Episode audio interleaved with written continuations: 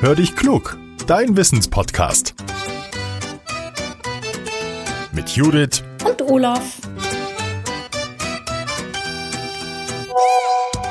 Ah, eine Sprachnachricht von Judith. Na, mal hören, was er will. Hallo Olaf. Du, ich habe mich bei was erwischt. Ich habe festgestellt, wenn ich hier so sitze und meine Texte schreibe am Computer, dass ich so ab und an mal die Finger durchdrücke, weißt du? Und das knackt dann ja so. Hm, jetzt habe ich mich gefragt, zum einen, knacken da dann eigentlich Knochen? Und zum anderen, ist das vielleicht schädlich? Hallo Judith, du, da triffst du aber einen ganz wunden Nerv bei mir.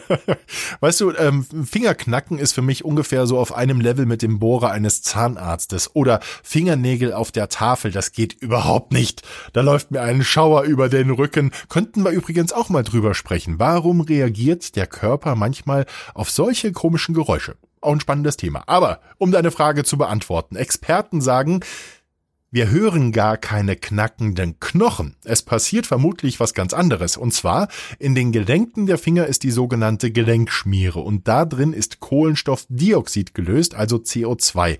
Das können wir uns so ähnlich vorstellen wie in der Mineralwasserflasche. Da ist auch Kohlenstoffdioxid drin. Wenn wir am Verschluss drehen, dann wird das zu Gas und entweicht. Es entstehen kleine Blubberblasen. Und bei den knackenden Fingern ist das wohl auch so. Wenn wir am Gelenk ziehen mm, oder die Finger durchdrücken, dann löst sich das Kohlenstoffdioxid aus der Gelenkschmiere. Die kleinen entstehenden Gasbläschen stoßen aneinander und das hören wir dann als Knacken. Viele Eltern sagen ihren Kindern, dass sie das Fingerknacken sein lassen sollen. Wahrscheinlich mögen sie das Geräusch genauso viel wie ich, nämlich gar nicht.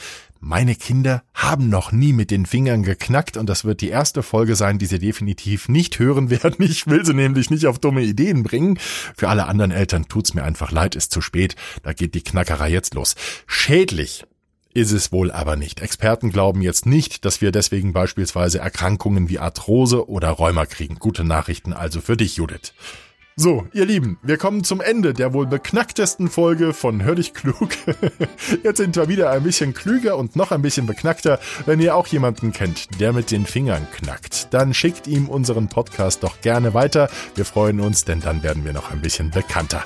Wenn ihr immer auf dem Laufenden sein wollt, dann schaut auch gern mal auf unseren Facebook-Kanal oder schaut bei Instagram rein, da findet ihr uns auch. Jetzt sage ich erstmal Tschüss und bis zum nächsten Mittwoch. Euer Olaf.